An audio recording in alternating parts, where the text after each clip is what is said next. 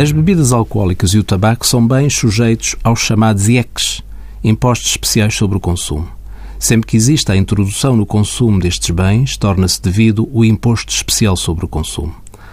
Para quem viaja e gosta de trazer bebidas ou tabaco, deve saber que existem isenções para este tipo de bens, desde contidos na bagagem pessoal, sendo consideradas pequenas remessas sem valor comercial. Existem limites para a isenção dos impostos especiais sobre o consumo para viajantes provenientes fora da União Europeia e limites consideravelmente mais altos para viajantes provenientes da União Europeia. Para mais esclarecimentos, deve ser consultada a instância aduaneira dos nossos aeroportos ou portos existentes no território nacional.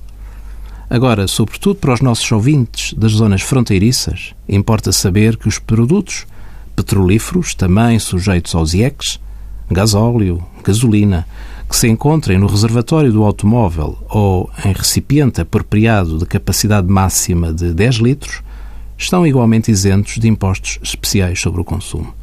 Já quanto às garrafas de gás que se vai buscar à Espanha, por exemplo, não existe isenção de imposto especial sobre o consumo.